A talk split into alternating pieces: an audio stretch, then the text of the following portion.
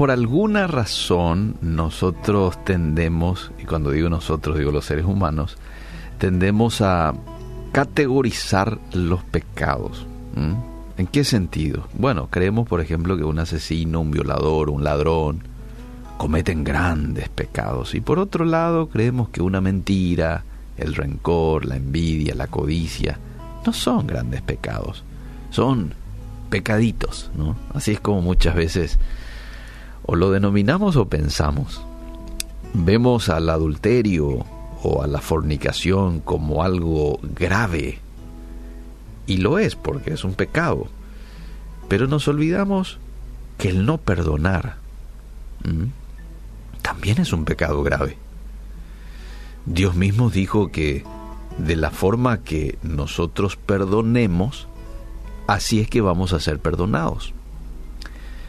Ahora, para Dios no hay pecado grande o pecado pequeño. Todos los pecados son pecados en su lenguaje, pecado es pecado. Es infracción de la ley, de lo que Él estableció que nosotros hagamos, independientemente de la forma de cómo nosotros lo veamos. Ese ya es otro punto. Pero si lo vamos a ver desde el punto de vista bíblico, pecado es pecado. Y una mentira es igual a un adulterio. Claro, las consecuencias probablemente sean diferentes. Vos le matás a alguien y bueno, la consecuencia es que tenés que ir a la cárcel. Vos le mentís a alguien y no precisamente tenés que ir a la cárcel, pero igual es un pecado. Ahora, en Cantares, capítulo 2, verso 15, la Biblia habla de zorras pequeñas. Estas zorras pequeñas eran muy comunes en aquel tiempo en Palestina. Dichas zorras eran aficionadas a las uvas y a cavar hoyos en los jardines y arrancar de raíz las viñas. Imagínate lo que era para una persona o una familia que se dedicaba a este tipo de, eh, de trabajo y plantaciones que te venga de pronto una zorra pequeña y te cause esta destrucción. Entonces la Biblia dice atrapen las zorras, las zorras pequeñas que arruinan nuestros viñedos, nuestros viñedos en flor.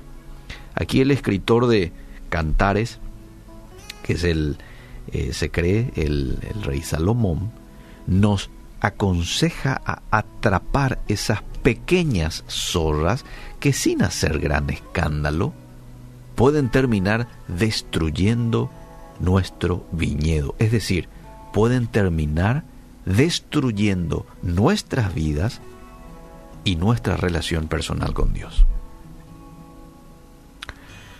¿Cuántos de nosotros no le hemos prestado atención a pequeños fallos que hemos tenido y de pronto nos damos cuenta que esos pequeños, entre comillas, fallos, ahora se han convertido en un mal hábito, por ejemplo? un mal hábito del cual nos es difícil de controlar o dejar de practicar. A veces vamos por la vida cuidándonos de no cometer, entre comillas, grandes pecados, sin darnos cuenta que estamos atados a muchos, entre comillas, pecados pequeños, como la mentira, la envidia, el rencor, que lo único que hacen es apartarnos poco a poco de esa relación especial y personal que Dios quiere que tengamos con Él. Lo hace de manera gradual, poco a poco. Uno empieza con una mentira, esta mentira ya te lleva a la traición, la traición ya te lleva a... ¿ah? Y así va. Pienso que hoy es un muy buen día para analizar, pero sobre todo para reflexionar cuáles son aquellas zorras pequeñas que están arruinando mi viñedo, que están arruinando mi relación contigo, Espíritu Santo. Lo más probable es que las zorras mías, zorras pequeñas mías, sean muy distintas a las zorras tuyas. Esto es una cuestión ya personal. Que si vos tenés toda la apertura de poder eh, ser enseñado por el Espíritu Santo y que Él te muestre cuáles son esas zorras pequeñas, Él te lo va a hacer, te va a mostrar.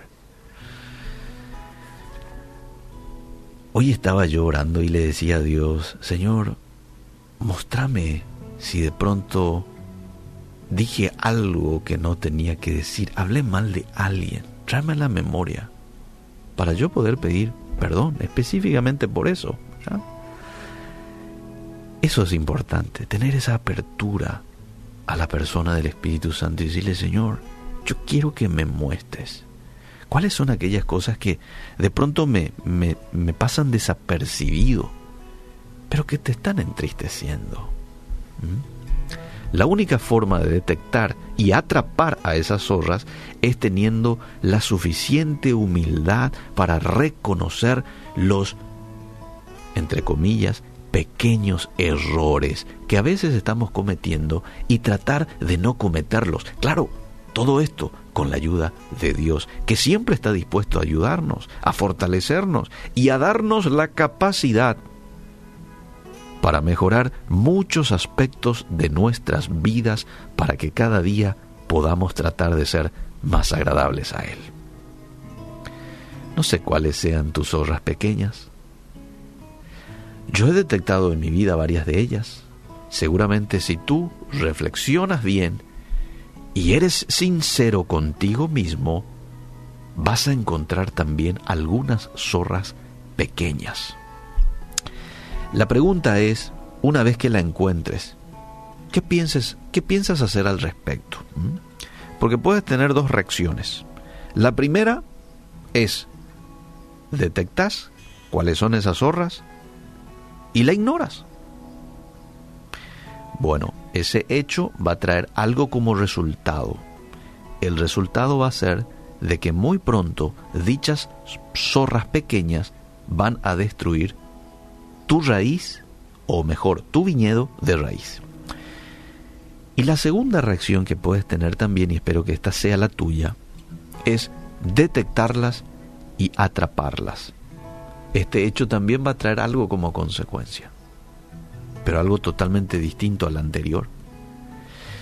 Como consecuencia, las raíces de tus viñedos quedarán seguras y el fruto de tu viñedo va a crecer y se dará a su tiempo en perfectas condiciones. Ahora termino con esto. No ignores esas pequeñas zorras. Detéctalas, atrápalas, pero sobre todo cuida tu viñedo cuida tu viñedo.